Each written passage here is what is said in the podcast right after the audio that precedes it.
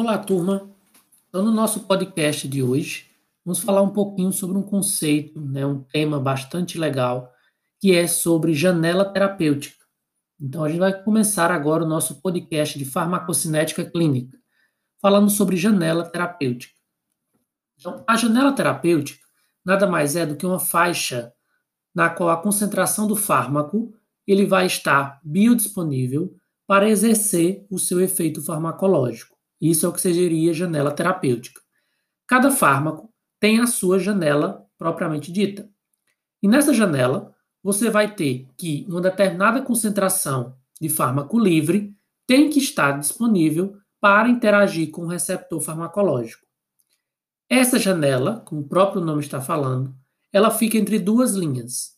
A linha da concentração mínima responsável pelo efeito e da concentração mínima responsável pelos efeitos colaterais ou efeitos tóxicos.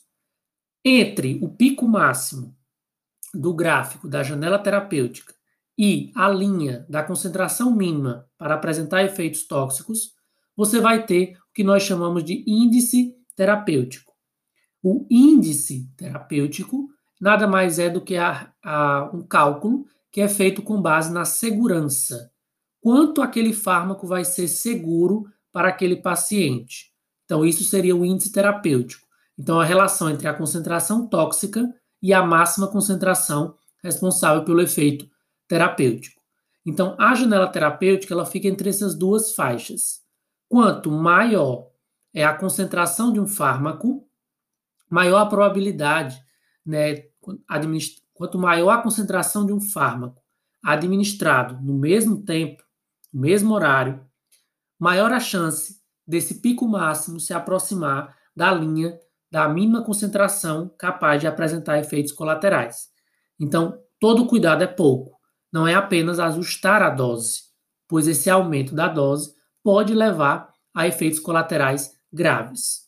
Isso acontece muito, por exemplo, com o anticoncepcional, na qual muitas mulheres, quando esquecem de tomar o anticoncepcional, tomam dois. Dois anticoncepcionais ao mesmo tempo fazem com que a concentração máxima, o pico máximo, na verdade, do anticoncepcional se aproxime, pro, se aproxime da concentração mínima responsável pelos efeitos colaterais. Isso pode levar a complicações graves. O ideal é tomar a dose certa no horário certo, e isso vai fazer com que evite a possibilidade de aparecimento de efeitos colaterais graves. Certo? Na nossa aula, a gente pode comentar um pouquinho mais a respeito disso. Então, até a nossa aula.